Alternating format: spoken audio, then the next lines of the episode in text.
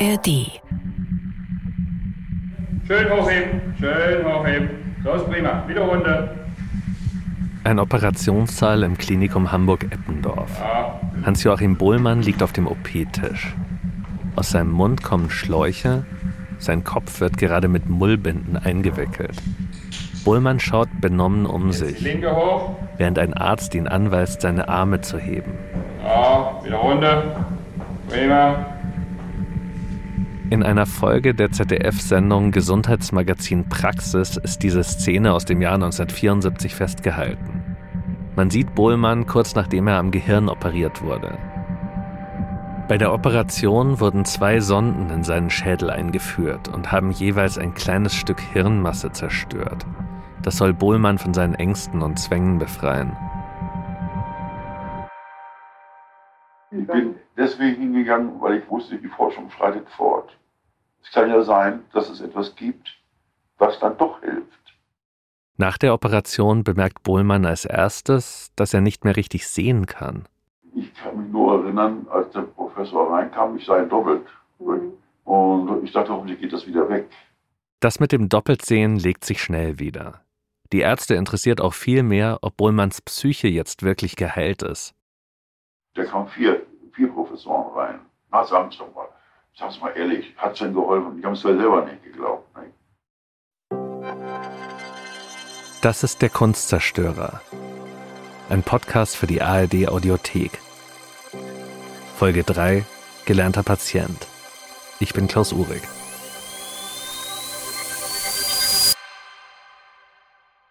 Ein paar Monate nach der OP erscheint die Fernsehsendung mit dem Mitschnitt. Am Ende des Beitrags zieht der Sprecher des Gesundheitsmagazins Bilanz. Drei Monate sind seit diesem Tag vergangen. Hans Bohlmann geht es gut. Er ist von seinem Leiden befreit. Operation erfolgreich, Patient geheilt. Wenn das wahr wäre, würde es diesen Podcast vielleicht nicht geben. Bohlmann wäre vielleicht nicht zwei Jahre später zum Kunstzerstörer geworden. Er hätte vielleicht nie vor Gericht gestanden, wäre nie ins Gefängnis gekommen. Und mehr als 50 Kunstwerke wären vielleicht unbeschadet davongekommen. Aber vielleicht ist das magisches Denken. Weil ja nicht sicher ist, dass wirklich die OP Bohlmann am Ende zum Kunstzerstörer gemacht hat. Ich bin sogar noch reingegangen zum Psychiater, zum Hausarzt. Ich kann arbeiten. Und habe noch angefangen beim Landschaftsgärtner. Direkt nach dem Eingriff fühlt Bohlmann sich tatsächlich gut. Er arbeitet wieder. Er glaubt daran, dass jetzt alles besser wird. Dass die Leukotomie die Behandlung war, die ihn endlich von seinen Leiden befreit hat. Aber mit der Zeit klingt die Euphorie ab.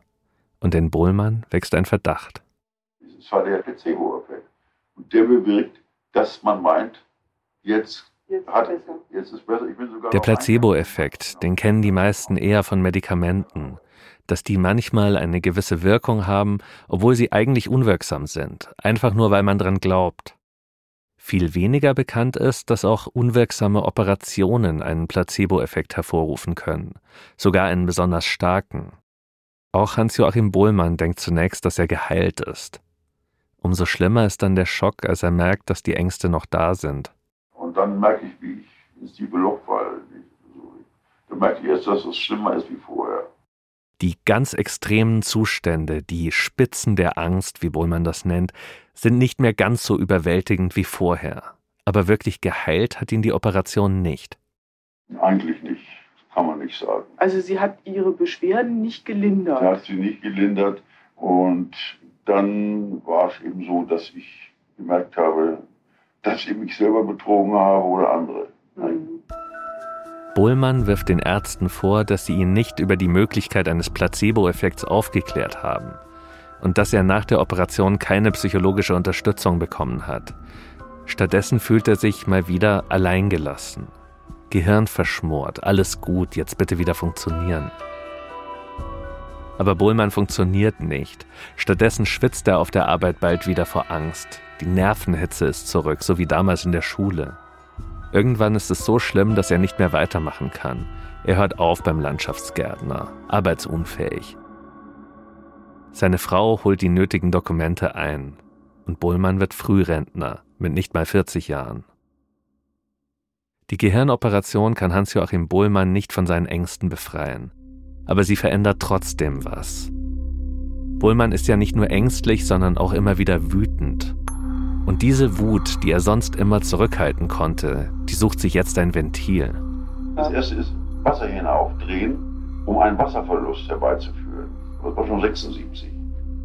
Das steigerte sich halt dann immer wieder. Und die Wasserhähne, sind Sie da einfach irgendwo in Gehöfte rein Nein, und haben da Ohlsdorf zum Beispiel, abends. am Friedhof? Ein Friedhof, das ist ein riesiger Komplex. Das ergibt ja auch einen Wasserverlust. Das muss ja bezahlt werden. Mhm. Ausgerechnet Wasserhähne. Vor der Operation hatte Bohlmann panische Angst davor, Wasserhähne nicht richtig zugemacht zu haben. Und jetzt, nach dem Eingriff, flutet er einen Friedhof. Später wird er Brände legen. Seine zweite große Angst vor dem Feuer scheint auch nicht mehr da zu sein.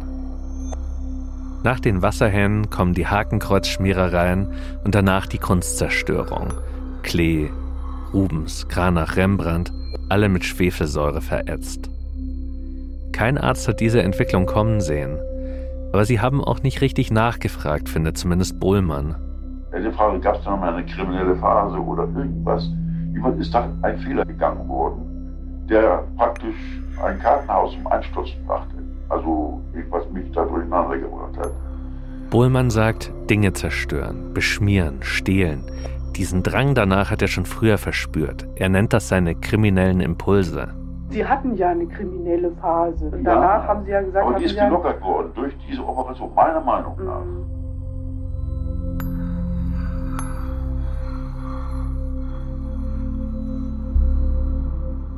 Bohlmann hat sich am Gehirn operieren lassen, um endlich in Ruhe leben zu können, frei von Ängsten und Zwängen.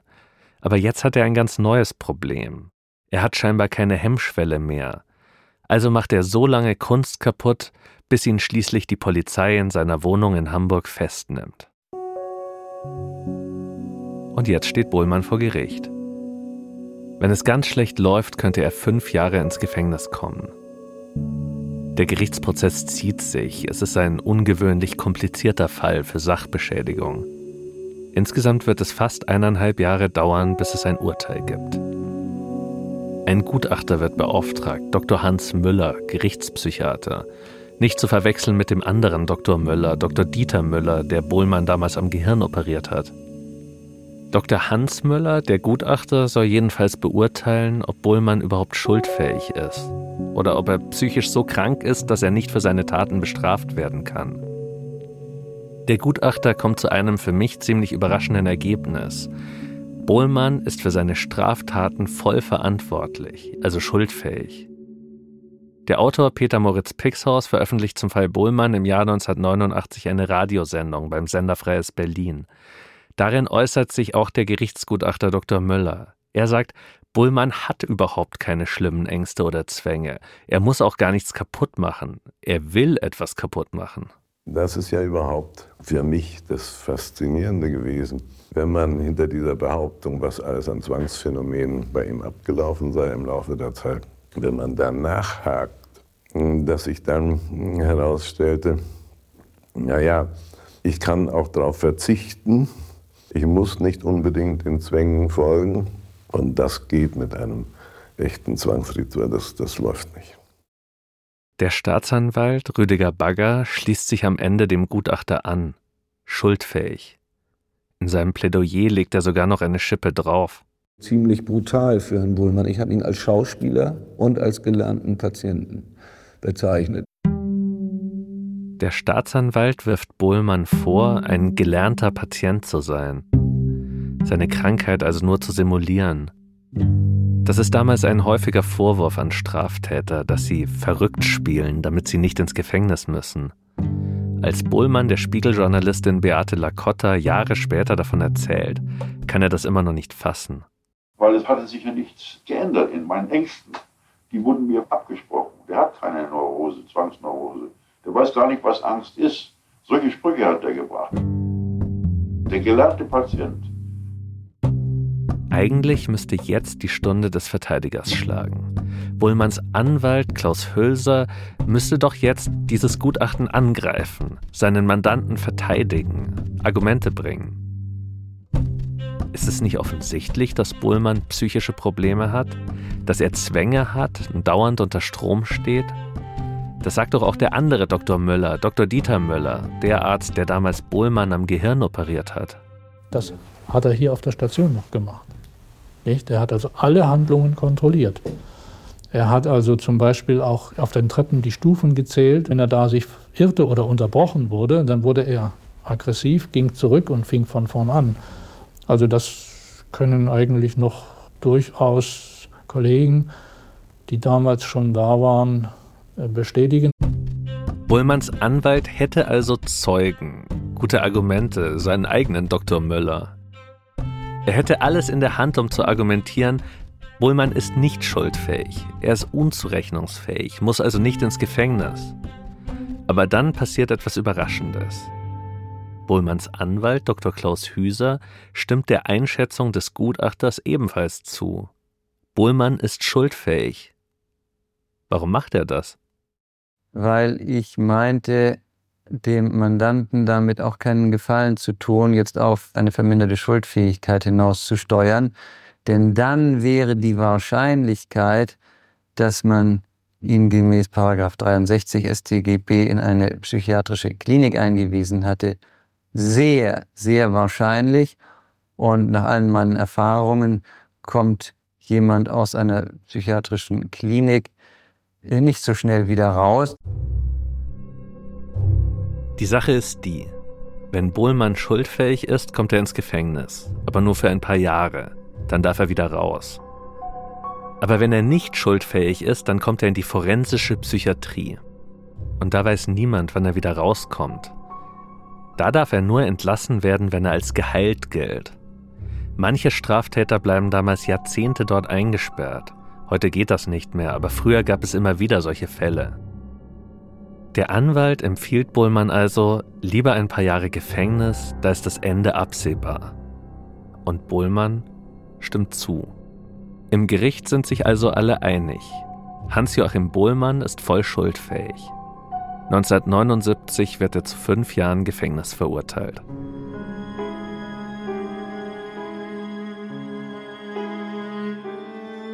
Haben Sie sich im Knast jemals wohlgefühlt?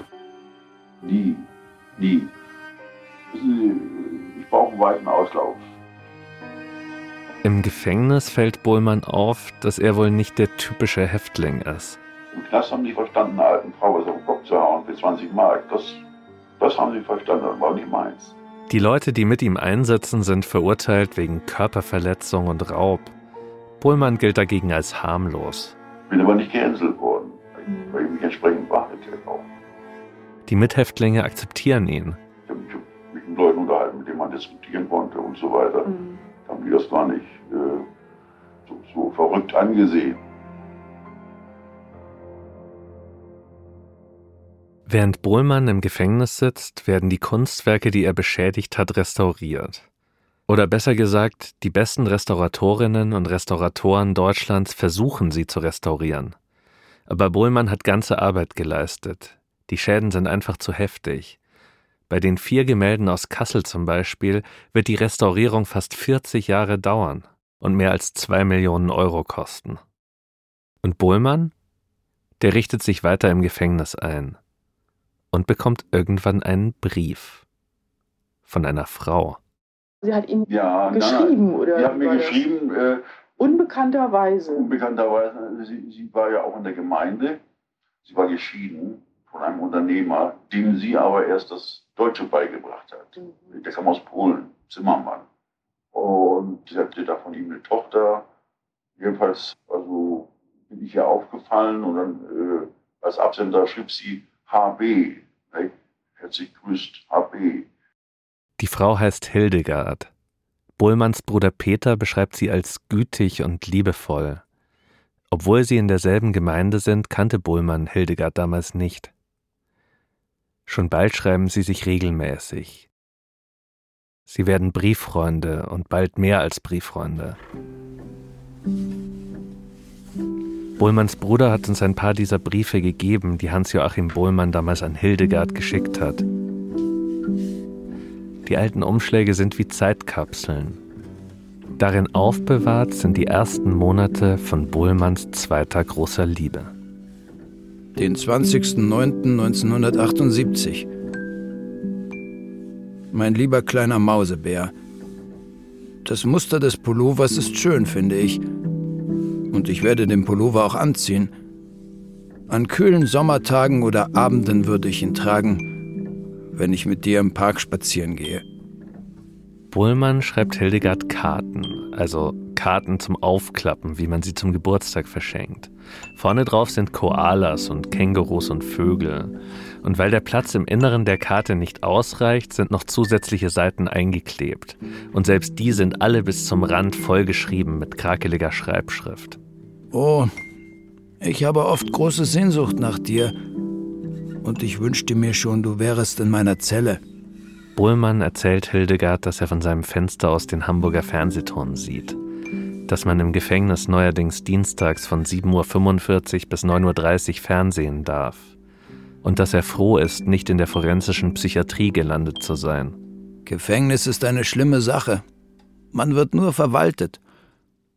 Aber was mich angeht, Schatz, noch hundertmal entwürdigender ist die Einweisung und vor allem der Aufenthalt in einer Nervenheilanstalt. Die beiden schreiben über Persönliches und diskutieren die Nachrichtenlage. Sie tauschen sich aus über die Fortschritte bei den israelisch-ägyptischen Friedensverhandlungen. Bohlmann erklärt Hildegard seine neurotische Angst. Er berichtet ihr, wie er jeden Tag eine Predigt liest und dann die Bibel. Und manchmal schreibt Bohlmann auch einfach nur die Art von kitschigen Quatsch, die man eben von sich gibt, wenn man frisch verliebt ist. Schatzi, eine Blume ist mir eingefallen, mit der ich dich bezeichnen oder besser gesagt benennen möchte. Es ist Flieder. Ja, du siehst einer Edelfliederblüte ähnlich. Aber ehrlich sein soll ich ja, sagst du selbst. So will ich dir sagen, was mir noch alles eingefallen ist, als ich nachdachte, wie ich dich noch benennen könnte. Johannisbeere, Pfirsich, Brombeere und Radieschen. Immer wieder stecken die beiden Fotos mit in die Umschläge. Hildegard sendet Pakete. Darin sind dann zum Beispiel Einlegesohlen für Bohlmanns Schuhe oder Briefpapier. Irgendwann besucht sie Bohlmann auch im Gefängnis und er macht ihr ein großes Versprechen, mit dem Rauchen aufzuhören. Schatzi, ich habe Verständnis, dass du für meine Raucherei kein Verständnis hast. Und dann wird es offiziell zwischen Hans und Hildegard. Bohlmann hat da gerade Hafturlaub. Und wir hatten dann geheiratet, als ich Urlaub hatte. Vom Knast. Drei Tage habe ich Urlaub gemacht. Ach so. Und in der Zeit haben Sie geheiratet? Haben wir, haben wir geheiratet.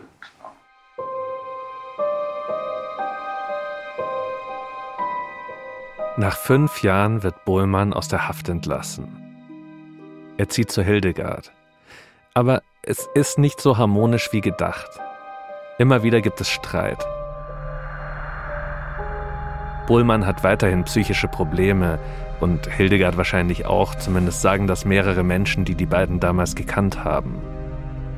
Bohlmann will sich nicht trennen, aber zusammenleben geht nicht. Er zieht ins Hochhaus nebenan, hält aber weiterhin den Kontakt zu ihr. Ich war überhaupt nicht nachtragend oder sonst was. Ich habe auch ihre ja, Situation gesehen und ich habe mir gesagt, ich werde nicht immer leben, obwohl ich auch ausgezogen bin. Mhm. Bullmann ist wieder allein. Und er spürt weiterhin diese Wut in sich, den Zerstörungsdrang. Er traut sich nicht, Schwefelsäure zu kaufen, um wieder Kunstwerke zu verätzen. Er hat Angst, dass sie ihn in der Apotheke erkennen. Stattdessen schleicht er sich ein halbes Jahr nach seiner Entlassung auf eine Autobahnbaustelle. Dann habe ich Baumaschinen angezündet mhm. und ein Kabel abgesägt an einem Kran. Dann ich den gleichen Wem wollten Sie damit schaden? Ja, die Baufirma. Ich wollte einfach einen Schaden machen. Das war wichtig für mich. Weil ich bin ja auch beschädigt worden. So, das wird wohl auch die, die ganze unbewusste, das unbewusste Motiv gewesen sein. Auch das spielt so eine ganze Mischung da. Ich fühle mich ja wirklich als als Fuchs, ne? den man nicht so leicht erwischt. Er geht mehrere Male zur selben Baustelle. Das ist nicht so schlau, denn irgendwann wartet die Polizei einfach dort auf ihn. Aber das war ja dann eigentlich nicht sehr fuchshaft. Das war nicht fuchshaft. Nee, nee. Die Polizei erwischt Bullmann, als der gerade auf einer Baumaschine rumklettert. Dann bin ich oben rausgeklettert und das ist ziemlich hoch. Aus dem Kran. Aus dem Kran. Die sind ja mit Pistole, sind die da. Nicht? Ja, und dann bin ich eben da verhört worden und so. Nicht? Bullmann kommt wieder in Untersuchungshaft. Es gibt wieder einen Prozess, wieder vor dem Hamburger Landgericht und wieder verteidigt ihn Dr. Klaus Hüser. Und wieder muss das Gericht entscheiden, ob Bullmann schuldfähig ist oder nicht. Es gibt ein Gutachten wieder vom selben Gutachter Dr. Hans Müller. Und das Gutachten besagt wieder, Bullmann ist schuldfähig. Seine psychischen Probleme würde er übertreiben. Bullmann sei gar kein Psychiatrieopfer, sondern ein Aufschneider, dem es vor allem um die Aufmerksamkeit geht. Wie sehr man Bullmann trauen kann, diese Frage hat mich auch während der Recherche zu diesem Podcast immer wieder beschäftigt. Ich erzähle ja die Geschichte von Bohlmann vor allem aus seiner Perspektive. Mit den Aufnahmen, die Beate Lacotta gemacht hat, als Bohlmann noch gelebt hat, und mit seinen Briefen. Aber sogar in den Briefen habe ich oft den Eindruck, dass Bohlmann immer das schreibt, was sein Gegenüber lesen will. Wenn er an seinen Bruder schreibt, beteuert er immer wieder, dass er jetzt wirklich mit der Kunstzerstörung aufhören will. Aber gleichzeitig schreibt er fast schon stolz über jeden Pressebericht, jeden Fernsehbericht, der über seine Taten erscheint. In einem Brief rechnet er den Wert der Kunstwerke zusammen, die er zerstört hat, und übertreibt dabei ziemlich. Das muss man sich mal vorstellen. Tausend Millionen Mark Schaden. Die Summe wäre groß genug, um ganz Husum zu kaufen. Der Journalistin Beate Lacotta erzählt er fantastische Anekdoten. Zum Beispiel von der angeblichen Prophezeiung aus seiner Kindheit, dass er in einem gewissen Zusammenhang etwas tun wird, was es noch nie zuvor gegeben hat. Der gläubigen Hildegard gegenüber beteuert er, wie wichtig ihm Gott, Jesus und die Bibel sind, und er zeigt sich total verständnisvoll, als sie sich über sein Rauchen beklagt, obwohl er nicht dran denkt, aufzuhören. Es ist schwer zu erkennen, wann Bohlmann ehrlich ist und wann er Geschichten erzählt oder sich beliebt machen will, wie viel Kontrolle er über seine Handlungen hat und wie viel von den Zwängen bestimmt ist. Das Gericht kommt 1984 jedenfalls zum selben Schluss wie im ersten Prozess. Es urteilt, dass Bohlmann voll schuldfähig ist und eine normale Haftstrafe absetzen muss. Drei Jahre dieses Mal. Im Mai 1986 wird Bohlmann zum zweiten Mal aus dem Gefängnis entlassen. Er will eine Wohnung mieten, also geht er aufs Amt und beantragt dafür einen Wohngeldzuschuss hörte ich eine Stimme nebenan, ja, da muss er erstmal die Verdienstbescheinigung seiner Frau mitbringen, wie viel sie verdient. Dann habe ich gesagt, also bevor meine Frau zahlen muss, wegen mir, sage ich, dann lasse ich mich lieber scheiden. Das mhm. mache ich nicht. Es ist nicht ganz klar, ob Bohlmann und Hildegard zu diesem Zeitpunkt noch ein Paar sind oder nur Eheleute auf dem Papier. Aber Bohlmann liebt Hildegard und will, dass es ihr gut geht. Auf keinen Fall soll sie für seinen Unterhalt aufkommen müssen. Also schreibt er an Hildegard, dass er die Scheidung will, damit sie finanziell nicht mehr für ihn verantwortlich ist. Das ist eine ganz gute Idee, wie sich bald zeigen wird. Da haben wir noch nebeneinander gesessen, haben uns noch gelacht und uns unterhalten. Da kam schon der Anwalt dazwischen. Ihr Anwalt. Mhm. Es ist eine unkomplizierte Scheidung. Eine reine Kopfentscheidung, zumindest von Bohlmanns Seite aus. Und jedenfalls hat sie mich noch eingeladen in einer Villa an der Buxtehuder Straße chinesisch essen. Äh, an, an, der Ampel ja, habe ich ihr noch einen Kuss gegeben oder so. Da fing sie an zu weinen. Nicht? Da sagte sie, also, alles Gute, ja, auf Wiedersehen, habe ich gesagt. Nicht? Auf Wiedersehen. Hans-Joachim Bohlmann bleibt auch nach der Scheidung mit Hildegard in Kontakt. Sie schreiben sich weiter Briefe und er besucht sie auch immer mal wieder. Ich mag sie ganz einfach. Dass das mit uns nicht geklappt hat, das war eben so, ja, ich habe ihr versprochen, das Rauchen aufzugeben. Nicht? Das hat er übrigens nicht geschafft. Ende der 80er Jahre ist Bullmann geschieden. Er lebt allein, er ist vorbestraft, psychisch krank, Frührentner.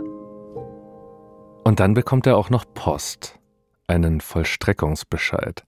Ich habe mal für ein Gemälde, das 77 von mir beschädigt wurde, Herzog mhm. Albrecht, mhm. das hing da im Düsseldorfer Museum und gehört Thyssen und ist nicht versichert gewesen. Mhm. Da wollten die 97.000 Mark haben. 97.000 Mark. Die hat Bohlmann natürlich nicht. Bezahlen soll er trotzdem. Gut, dass er sich hat scheiden lassen, sonst müsste Hildegard jetzt mitzahlen. Aber so steht er ganz allein in der Verantwortung. Seine sowieso schon bescheidene Rente wird gepfändet. Weil da stand wortwörtlich, Sie zahlen 150 Mark jeden Monat und mit jeder Rentenerhöhung steigt der Pfändungsbetrag. Da, ich, da komme ich ja nie auf den grünen Zweig. Am Ende würde ihm kaum genug Geld bleiben, um davon zu leben. Und gleichzeitig könnte er das Bild mit seiner kleinen Rente niemals abbezahlen. Wieder steigt der Hass in ihm hoch, die Kränkung über das kaputte Leben, seine Wut auf die Gesellschaft. Das hat mich dann ins Wackeln gebracht. Das habe ich nicht verarbeitet. Bohlmann will die Wut unter Kontrolle kriegen. Er versucht es mit Therapie. Er will nicht wieder kriminell werden. Es funktioniert nicht. Mischung von Verzweiflung, Hass und so weiter. Ein Trotz gegen all das, was ich als ungerecht empfand, was mein Leben anlangt. Ich wollte mal zeigen, wie schlecht es mir geht. Die sollten alle ihr Fett wegkriegen. Bohlmann will noch einmal etwas Großes zerstören. Er hat auch schon ein Ziel. München, die alte Pinakothek, die Dürer-Sammlung. Größer geht's nicht. Dürer ist der deutsche Altmeister. Jedes seiner Gemälde ist Millionen wert. Und was vielleicht noch wichtiger ist, Dürer ist ein Symbol. Dürers Malerei ist ein Herzstück der deutschen Kultur. Nach Kranach und Rembrandt ist das die letzte Steigerung, die sich Bohlmann noch vorstellen kann. Weil ich die noch als wichtiger ansah. Ich hatte gelesen, dass es Dürer-Gemälde in keinem Privathaushalt weltweit mehr gibt. Dass seit 250 Jahren kein einziger Dürer mehr weltweit versteigert worden ist.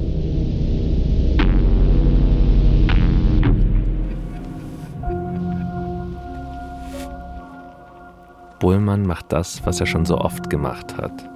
Er plant methodisch. Schon Wochen vorher geht er in die Apotheke, kauft Schwefelsäure und besorgt sich dann in einem Supermarkt zwei Sektfläschchen. Er trinkt sie leer und befüllt sie mit der Säure. Zu Hause packt er seine Wertsachen zusammen und richtet die Wohnung her. Er ahnt, dass es nicht gut ausgehen wird.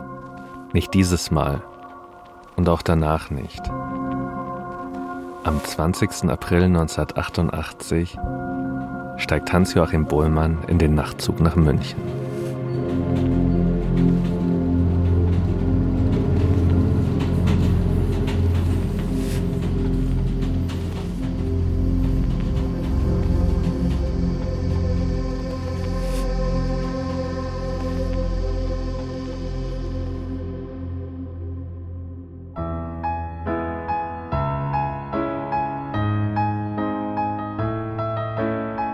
Das war die dritte Folge unserer Podcast-Serie Der Kunstzerstörer von Sabrina Höbel, Maximilian Netter und mir, Klaus Uhrig.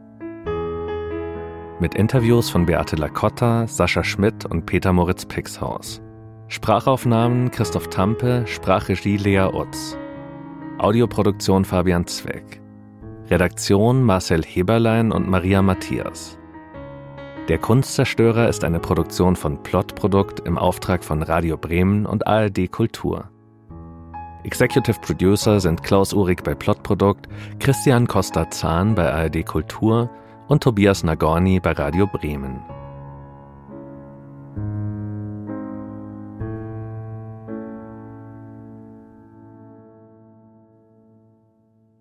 Diebstahl, Hehlerei, Betrug. Die neue Staffel des NDR Kulturpodcasts Kunstverbrechen. Ich stehe jetzt vor dem berühmtesten Gemälde der Welt. Torben Steenbuck und Lenore Lötsch rollen fünf neue spannende Kunstkrimis auf. Schnauzbart, Krawatte und es sind die Fingerabdrücke. Los geht es mit dem mysteriösen Diebstahl der Mona Lisa. Außerdem treffen unsere Hosts einen der größten Betrüger im deutschen Kunstgeschäft. Wenn ich dich das nächste Mal sehe, gibt's eins in die Fresse. Und sie sind auf bisher unentdeckte Spuren in einem faszinierenden Fälschungsskandal gestoßen. Ich mache jetzt auf. Die neue Staffel Kunstverbrechen. Alle Folgen des Podcasts in der ARD Audiothek, der kostenlosen Audio-App der ARD.